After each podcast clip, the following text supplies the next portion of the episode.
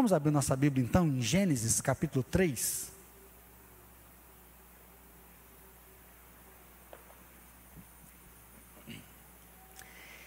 Gênesis capítulo número 3. Nós vamos ler do versículo 1 até o versículo número 5. Gênesis 3, do 1 ao 5, depois 22 até o 24.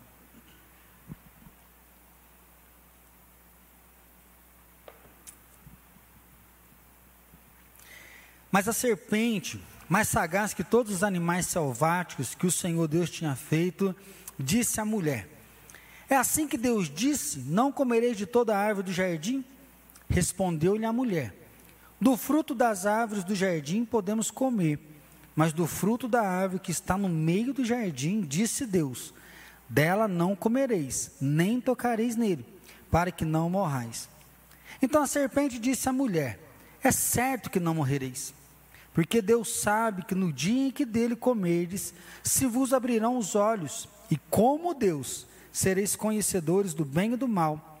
Vendo a mulher que a árvore era boa para se comer, agradável aos olhos e árvore desejável para dar entendimento, tomou-lhe do fruto e comeu, e deu também ao marido, e ele comeu. Versículo 22 agora. Então disse o Senhor Deus: Eis que o homem se tornou como um de nós, conhecedor do bem e do mal. Assim que não estenda a mão e tome também da árvore da vida e coma e vive eternamente. O Senhor Deus por isso os lançou fora do jardim do Éden, a fim de lavrar a terra de que fora tomado.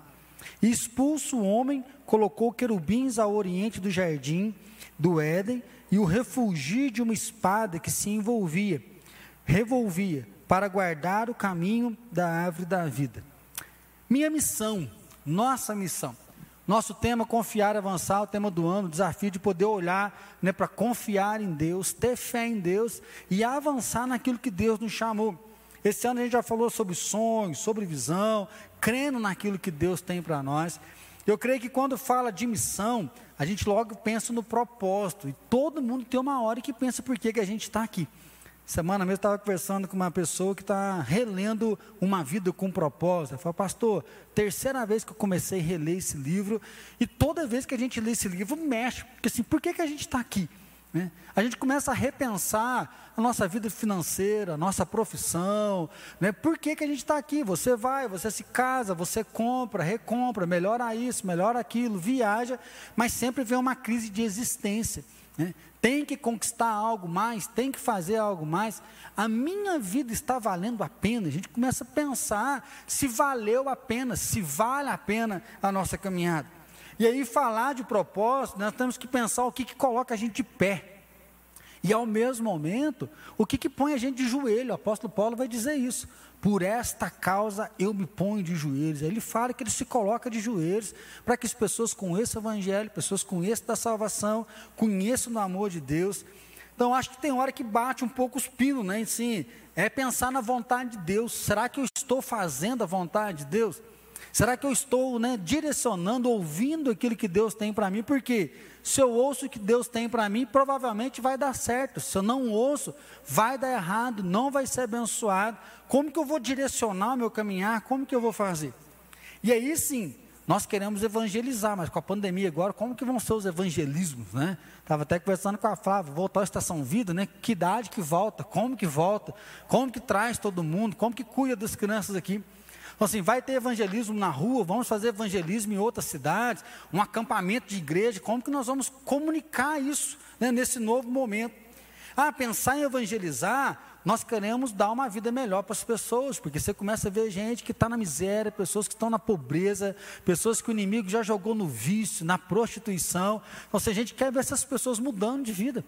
É, nós fomos entregar aquela cesta básica, a Flávia foi com o pessoal aí, e cinco adolescentes do projeto que a gente tinha aqui estão grávidas. É, então, se você olha para uma coisa dessa, alguém que às vezes tem passa muita necessidade em casa, com corpo de criança ainda, agora está grávida, você olha para uma situação dessa, né, o que é que a gente pode fazer? Como que a gente pode mudar a vida delas? Como que nós podemos dar uma vida mais digna? Né? E aí pensando na nossa nação, né?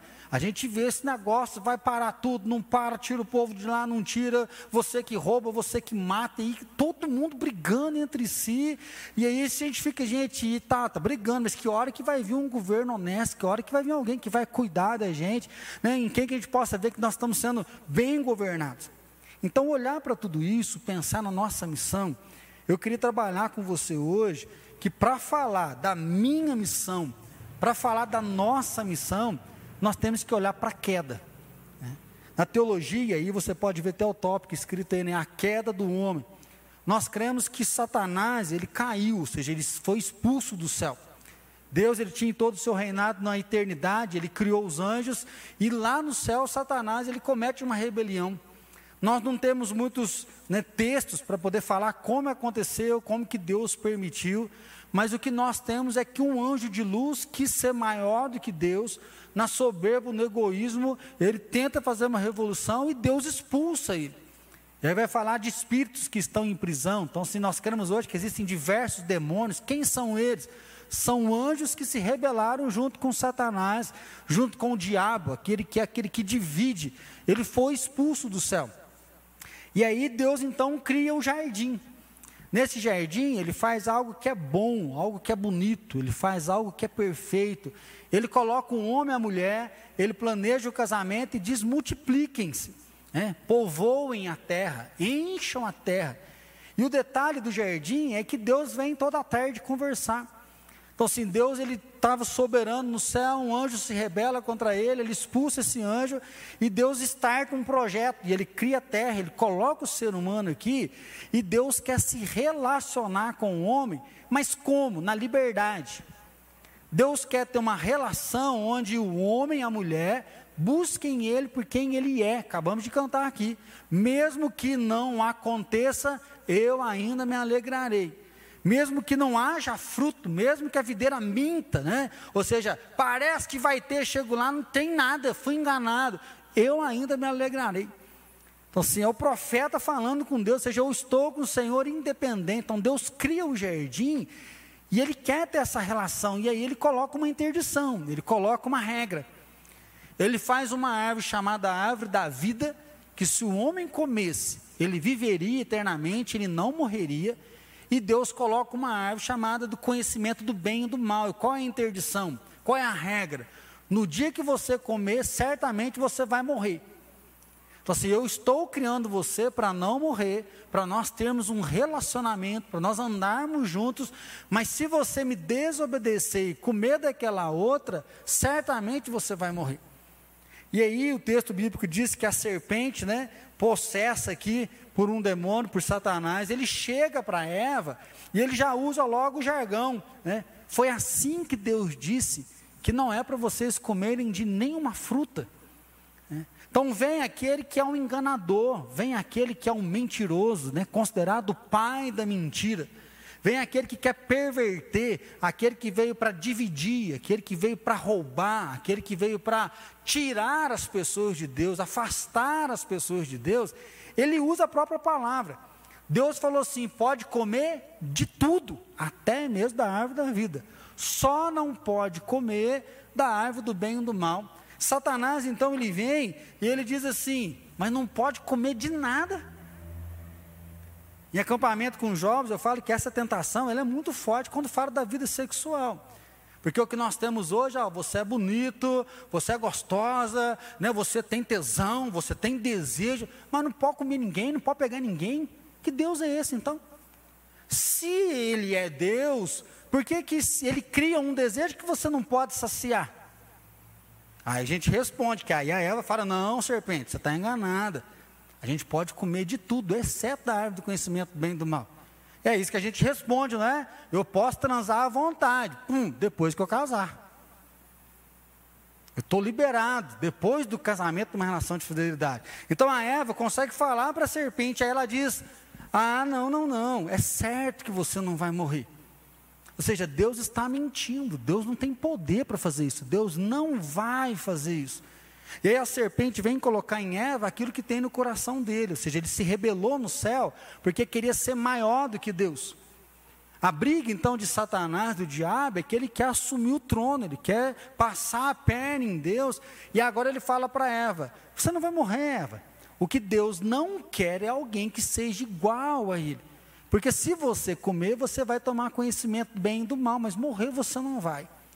É nesse momento então que o versículo 6 diz que vendo a mulher que a árvore era boa, desejável, agradável. Aqui cabe um questionamento. Será que a Eva nunca tinha olhado para essa árvore, ela nunca tinha olhado para essa fruta, e só agora que ela está olhando? Ou será que pós essa tentação, ela olha para um fruto que ela não experimentou, que é proibido, e opa, se eu comer isso aqui, eu posso ficar igual a ele? Como será que é isso no coração dela? Nós não temos isso no coração dela.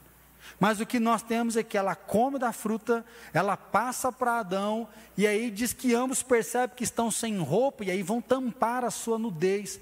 Eles vão cozer, vão costurar folha de figo. E aí eu estava vendo uma palestra da Andréa Vargas, eu achei sensacional ela diz que o óleo ali do figo, da folha, né, algumas pessoas usam para fazer um bronzeamento, e que aquilo lá queima a pele, dá queimaduras gravíssimas. E ela até apontou que quando o homem tenta tampar o seu pecado, quando o homem tenta tampar as suas vergonhas, ele automaticamente se fere. E o que nós encontramos na relação com Deus é um homem que peca e sempre quer esconder para debaixo do tapete. Um homem que peca, né, no público ele quer mostrar a aparência, mas lá dentro ele está sempre colocando roupas né, para tampar as suas vergonhas. Eu pulei a continuação do texto.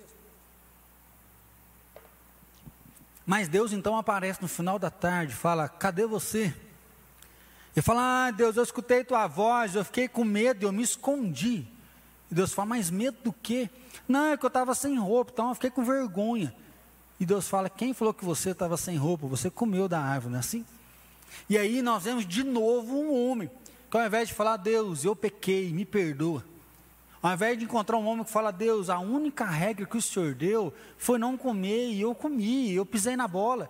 O Senhor me colocou para governar, administrar, para fazer, mas olha, não tive cabeça, eu fui fraco. Ao invés de fazer isso, ele fala, a mulher que o Senhor criou.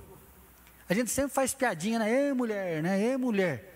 Mas o que a gente percebe no texto bíblico é assim: se o Senhor não tivesse criado ela, eu não tinha pecado. Assim, o problema do meu erro foi o Senhor.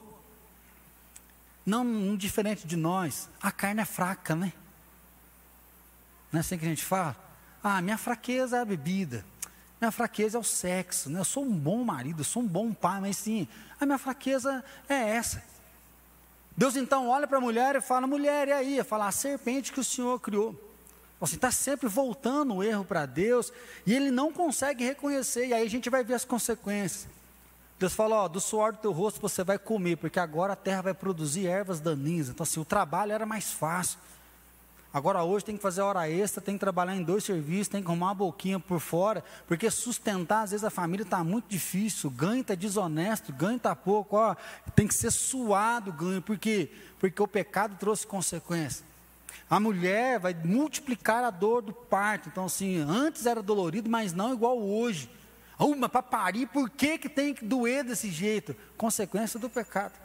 E aí vem uma discussão que o pau vai quebrar. Porque até então diz que existia uma mulher que era idônea. E agora ele fala: mulher, o teu desejo vai ser para o seu marido e ele vai governar você. E aí estabelece-se né, uma hierarquia Nesses dois que são um só, há uma certa hierarquia, e aí nós, toda a história o pau vai quebrar, que o homem acaba escravizando sem amar, a mulher quer se empoderar e pisa no homem, e a gente vê essa problemão que nós temos hoje de gênero. Porque ninguém mais sabe o seu lugar e o seu papel em respeito ao que Deus colocou e viveu o nosso chamado de Deus. E aí vem o maior, né, maior prejuízo. Deus expulsa esse homem do jardim. Ele fala, ele expulsa, ele lança para fora fala: agora você vai trabalhar fora do jardim. E ele coloca um anjo, uma espada flamejante, rondando a árvore da vida, para que o homem não entre, não coma da árvore da vida. Ou seja, o homem tinha acesso à eternidade, mas agora ele perdeu o acesso, e esse é a queda. O homem agora não tem acesso à eternidade, o homem não tem acesso à árvore da vida, o homem agora está separado de Deus, ele está afastado de Deus. Ó, oh, pastor, mas ele não morreu. Sim, ele vai morrer com 800, 900 anos. Mas em Gênesis 6, você vai ver Deus dizendo: Eu não vou agir para sempre na vida do ser humano. Por quê? Porque ele está pecando muito. Ele virou a face dele para mim. A partir de hoje vão viver só 120 anos. Né? Aí eu brinco no Brasil, estava aí 60, 65, agora melhorou um pouquinho, né? Então nós sempre queremos dar um nome para a morte. Ah, morreu de velhice, né? Morreu dormindo, né? A gente até faz a piadinha, acordou já estava morto, né? Ah, não, morreu de Covid, morreu porque acidentou. Infelizmente, nós morremos por causa do pecado. Né? Nós envelhecemos, o nosso corpo tem prazo de validade. E aí a nossa briga com a velhice, porque a velhice mostra que nós estamos definhando. Né? Por mais que a gente queira brigar, tem gente que não gosta de falar idade, tem gente que não gosta de envelhecer, né? E eu brigava com isso até um dia que alguém falou, pastor, só tem um jeito de não envelhecer. Eu falei, qual é o jeito? Morrendo. Falei, então vamos envelhecer em paz, né? assim. Só existe um jeito. Pode passar botox, pode esticar, que chega uma hora que né, trava. Não dá para esconder, não vai, né? Você pode dar uma ajeitada, mas sim, o corpo cai.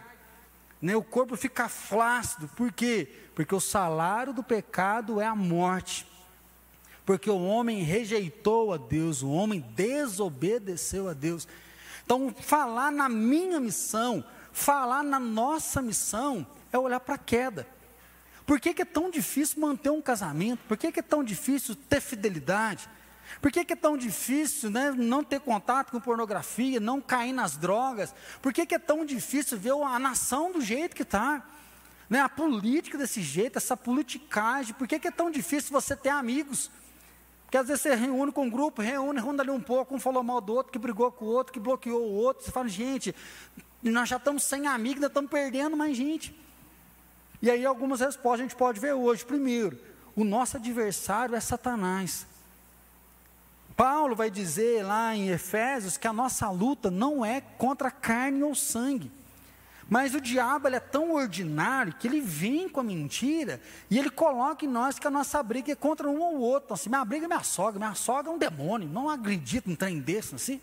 Não, porque o meu marido é assim, porque minha esposa é assim, e a gente quebra o pau um com o outro.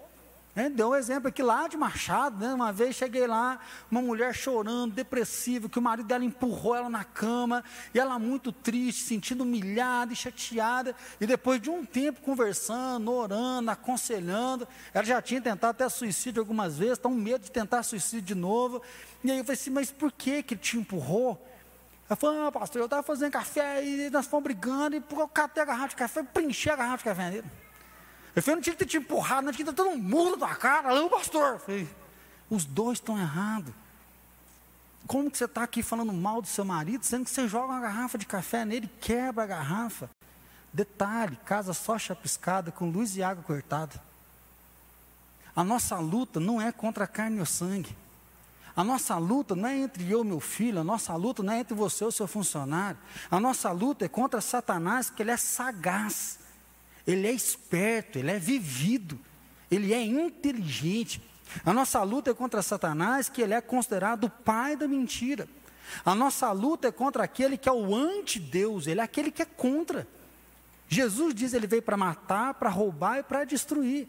É por isso que nós pregamos aqui, anunciamos direto, que nós não somos, né, cometemos embriaguez, nós estamos longe da violência, da gritaria, da, do, da briga, nós estamos longe de ficar degladiando, né, chateando um ao outro, murmurando, por quê? Porque o nosso adversário é Satanás e nós não queremos que ele ganhe. Nós não damos espaço para ele na nossa vida. A nossa luta é contra esse espírito maligno que vem contra nós. Se o nosso inimigo é Satanás, se o nosso adversário é Satanás, a nossa luta então é contra o engano. A nossa luta, nossa missão, ela vai direto contra o engano. Cristo ou Barrabás? Barrabás, é claro. Não dá para entrar na nossa consciência, na nossa mente, como que entre um ladrão, ou o cara que está curando, fazendo milagre, andando no meio do povo, enxergando aquele que está afastado, jogado, como que perde no meio da multidão? Como que o juiz daquela época fala assim: vocês têm certeza? Esse cara não fez nada, Barrabás. Vocês têm certeza? Ó, eu não vi culpa nele, Barrabás. Não entra na nossa mente, mas é o que a gente vê hoje. Quantas pessoas estão tendo coragem de dizer que não acreditam em Deus? E para nossa desgraça, né, muitos jovens e adolescentes, eles conseguem falar: não, Deus não faz sentido para mim. Não, eu não concordo com isso que está escrito na Bíblia. Por quê? Porque às vezes o pai e a mãe foi um banana da fé. A vida inteira falava que acreditava em Deus, mas essa fé nunca foi prática. Essa fé nunca deu realmente um testemunho, essa fé uma vez nunca foi viva, e o filho vê o pai a vida inteira falando que acredita em Deus, mas nunca fez diferença, sempre foi indiferente. Agora ele fala: para que acreditar em Deus? E aí nós vemos o que? O engano, que as pessoas preferem achar um guru, achar um líder, o outro vai para a droga, o outro vai né, para uma filosofia, porque isso aqui me representa, mas Deus não representa. Então, o inimigo das nossas almas, ele traz o engano, e aí através do engano, ele corrompe a confiança, ele corrompe a fidelidade, ele corrompe a nossa esperança, por quê? Porque já não sabe o que vai acontecer. Não é o 7 de setembro? Gente, faz compra, né? Ô gente, ó, não sei o quê, põe gasolina, abastece o carro, ó. Nós não sabemos, pode não acontecer nada, mas pode acontecer tudo. Para onde que nós vamos correr? Então, se as nossas relações, seja no trabalho, na igreja, a mentira, né, é o filtro da geração bonita, não é assim? Está todo mundo bonito no Instagram, todo mundo bonito nas mídias, mas com o coração enganado. E aí, Jeremias já tinha nos dito isso lá no Antigo Testamento. Enganoso é o coração e mais corrupto, e Satanás, ele já sabe disso. Por isso que a gente acaba vivendo no engano. Se o nosso adversário é Lúcifer, Satanás, se a nossa luta é contra o engano, a nossa dificuldade é o orgulho. E aí o orgulho corrompe, porque nós achamos que somos melhores do que os outros. A gente quer andar na humildade, sandália da humildade, né? Antigamente, para os mais novos, né? Nós queremos falar que nós somos humildes, mas nós somos arrogantes. Nós somos perversos, porque a tendência nossa é falar, você viu o outro. Você viu o outro, tanto gordo, nossa, pandemia, meu Deus. Assim, assim, nas coisas pequenas, a gente gosta de olhar para a vida do outro. Às vezes a gente fala do pecado do outro, mas não tem coragem de ir lá orar com o outro, falando, vim aqui orar com você. Ó, oh, fiquei sabendo que aconteceu algo na tua vida, que não é fácil. A tendência nossa é só apontar. Então o orgulho, né, Satanás, ele caiu porque ele quis ser igual a Deus. A Eva cai porque ela viu uma possibilidade de ser igual a Deus. E aí as tretas dentro da nossa casa vêm por quê? Porque o orgulho está ferido. As tretas que tem dentro da igreja é por quê? Ah, não me chamaram para ir na célula. Ah, foi na pizzaria, ninguém ligou para mim. Ninguém me vê, ninguém me nota. Ah, o pastor está dando indireta para mim. Um dia a pessoa falou para mim, aí pastor, você pregou para mim dando indireta. Falei, tá errado. Tô, fui tão incrível agora na cara e muda de vida. Só isso. É um orgulho que está assim, ó. Ai, porque você viu que fulano falou para mim. Se você está errado mesmo, você só quer vergonha na cara. Mas é tão orgulhoso que mesmo estando errado, não pode admitir. Nós estamos vivendo muitas vezes né, no engano e orgulho é tão forte que mesmo a pessoa sendo desmascarada, ela não confessa. Você mostra a prova. Ah, não foi eu não. Ou seja, eu nego, não um morro, né? Mas eu nego. Por quê? Porque nós temos um coração orgulhoso. Um coração que não precisa de Deus, que não quer Deus e a gente quer o status. Nós queremos ser bem vistos com as pessoas, né? É a política da boa vizinhança. E Satanás está ocupando cada vez mais lugar. Olha o sucesso do bullying, né? Olha aí as postagens, como que está na política. Como anda o coração. Se o nosso adversário é Satanás, se a nossa luta é contra o engano, se a nossa dificuldade é o orgulho, a nossa desgraça é que estamos separados de Deus. Por que, que o país está desse jeito? Porque os nossos políticos estão separados de Deus. Por que, que a nossa família está do jeito que está? Porque nós estamos separados de Deus. E aí nós nos conformamos com isso. Ah, a carne é fraca. Ah, eu sou desse jeito mesmo. Sou nervoso. Ah, eu sou muito calado, eu não consigo falar. E aí nós nos acostumamos, por quê? Porque a carne é fraca. Eu sou um ótimo pastor, meu problema é pornografia. Não, eu sou uma ótima pessoa, o problema é que eu gosto de um golinho, pastor, aí eu bebo um golinho. Se nós queremos validar a nossa desgraça, como se isso fosse normal. Ouvi um relato que me impactou muito de uma menina de sete anos de idade, que o padrasto falava assim, acho que no primeiro culto eu falei até pai, errei. O padrasto virava e falava assim: Olha, você me perdoa, eu fiz aquilo com você ontem à noite, porque eu estava bêbado, eu não vi nada. E transou com ela. E aí, não sei se é dos 5 aos 10, 12 anos, ela sempre escutava isso: Me perdoa, porque eu estava bêbado ontem, eu não vi nada. Essa é a desgraça da separação de Deus. Essa é a desgraça de ser expulso do jardim. Essa é desgraça de falar: Deus é pai, Deus é pai, mas você não vive como filho. Deus é pai, mas o homem foi expulso do jardim para que ele não comesse da árvore da vida. Por que, que o mundo está tão mal? Por que, que tem tanta desgraça? Onde é que Deus está? Deus está no jardim. Deus está na Nova Jerusalém, Deus está preparando um lugar para nós voltarmos para Ele, nós vamos nos reencontrar com Ele. Mas a pergunta é: onde está o homem? Onde estou eu? Onde é que está você? Qual é o nosso lugar?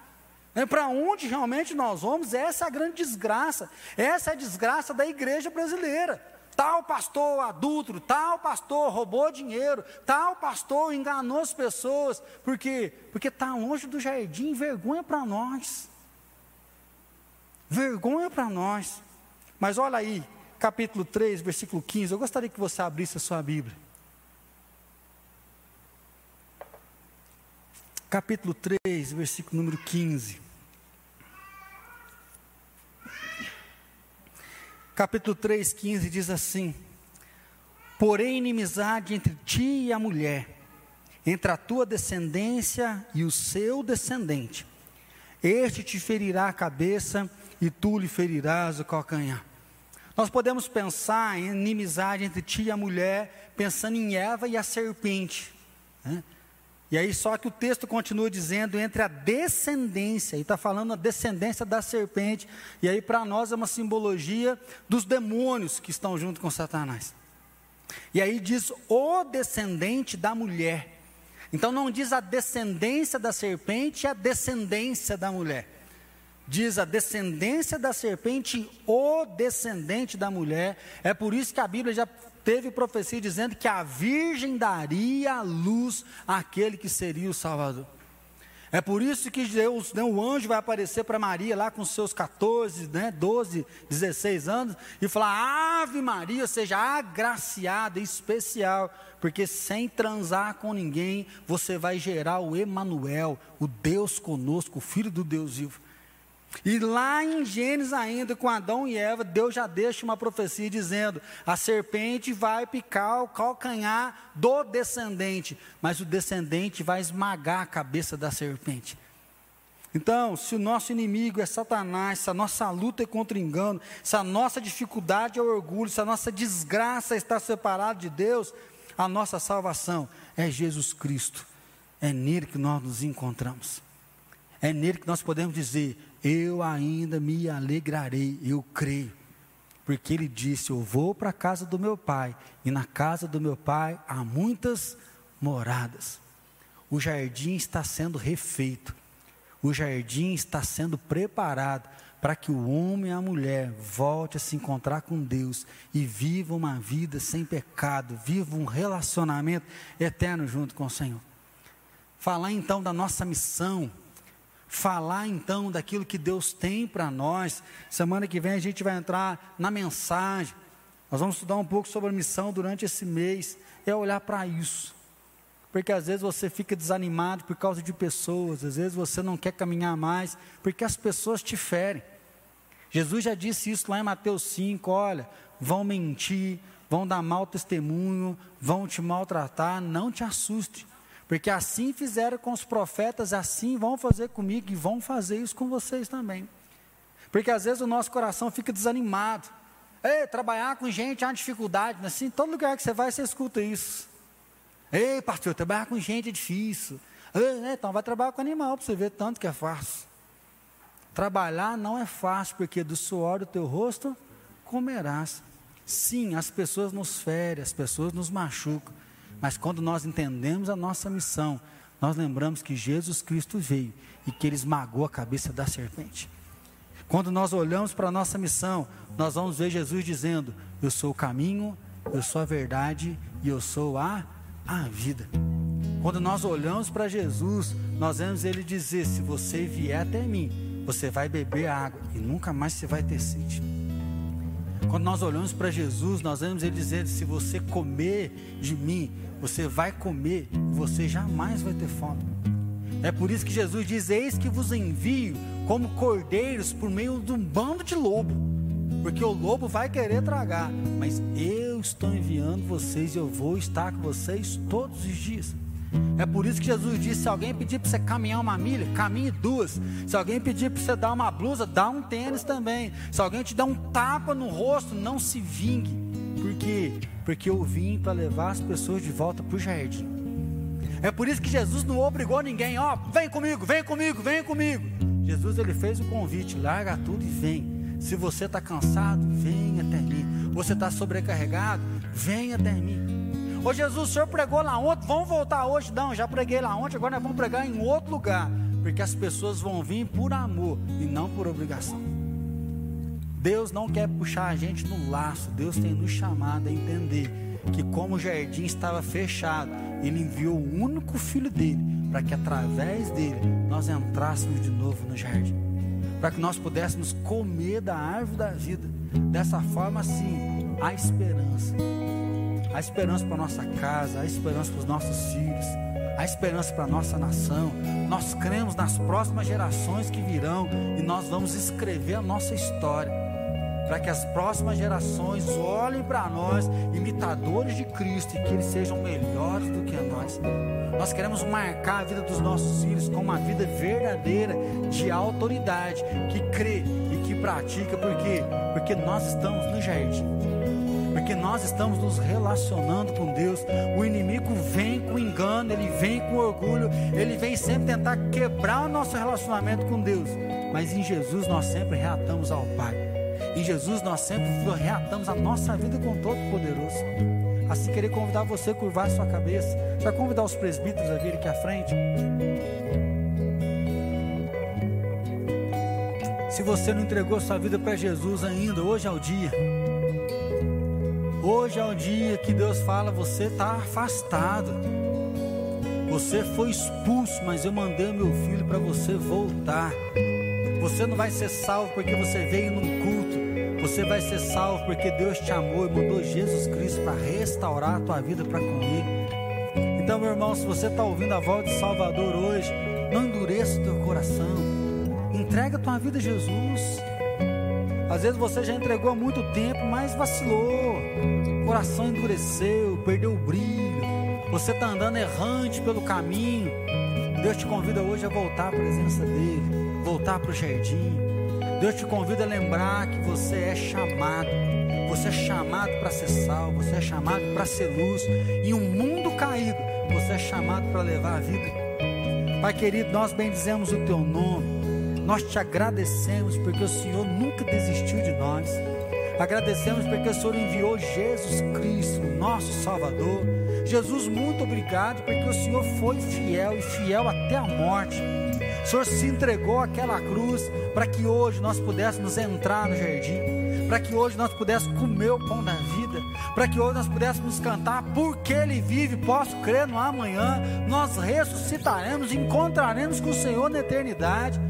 Oh Deus, nós te bendizemos e clamamos perdão. Nós não queremos ser crentes carnais. Nós não queremos viver uma vida de engano. Ai, tem uma fraqueza. Ai, eu estou nessa área, eu sou fraca. Não, Deus.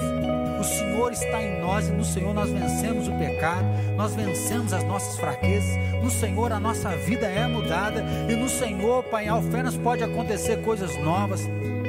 No Senhor, o Brasil pode experimentar coisas novas. Pai, no Senhor, a nossa família pode experimentar uma vida que ela jamais experimentou, porque o Senhor age em nós. Assim, Deus, toma o teu lugar na nossa vida, toma o teu lugar no nosso coração. Oh, Pai, eu abençoo aqui o pão, abençoo o cálice e clamo, renova a nossa fé renova a nossa esperança, renova a nossa vida no Senhor. Pai, nós nos entregamos lançando inteiramente em Ti, sabendo que o Senhor é por nós. E assim nós oramos em nome de Jesus. Amém, Senhor. Amém. Enquanto nós louvamos, quero convidar você que está em comunhão com a nossa igreja, ou se você é de qualquer outra igreja evangélica, queria convidar você a participar da ceia conosco. A ceia é mais um momento onde nós relembramos que Jesus fez tudo aquilo para que nós pudéssemos voltar para o jardim, para que nós pudéssemos nos encontrar com Deus, estar com Deus e celebrar assim a nova vida.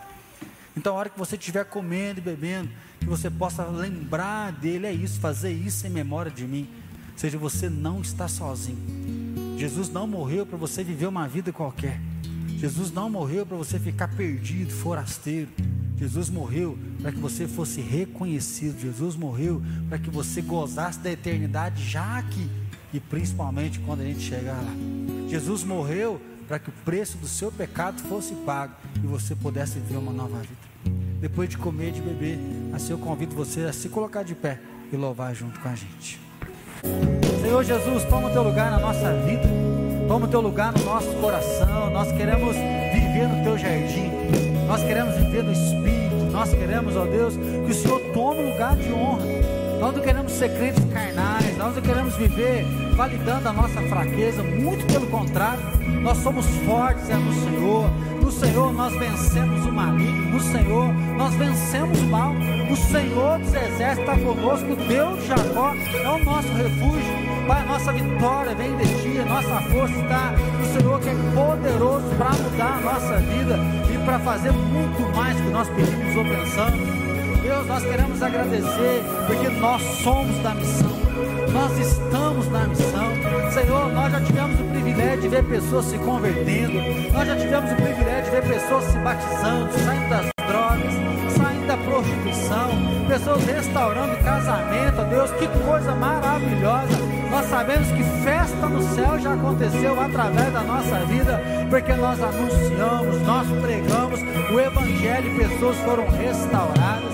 Senhor, nós queremos olhar para esse mundo mal, para esse mundo caído e saber que há esperança em Jesus Cristo é a esperança. Assim, Pai, nos usa, que seja o mês de ver a tua missão, que seja o mês de enxergar a dificuldade, de enxergar a luta, mas de enxergar que a tua mão nos acompanha, que o Senhor está conosco e agindo o Senhor, ninguém pode impedir. Sabemos que grandes coisas o Senhor vai fazer através de nós, por isso nos usa nessa missão. Assim, toma o teu lugar, Pai, sobre cada um de nós estamos aqui.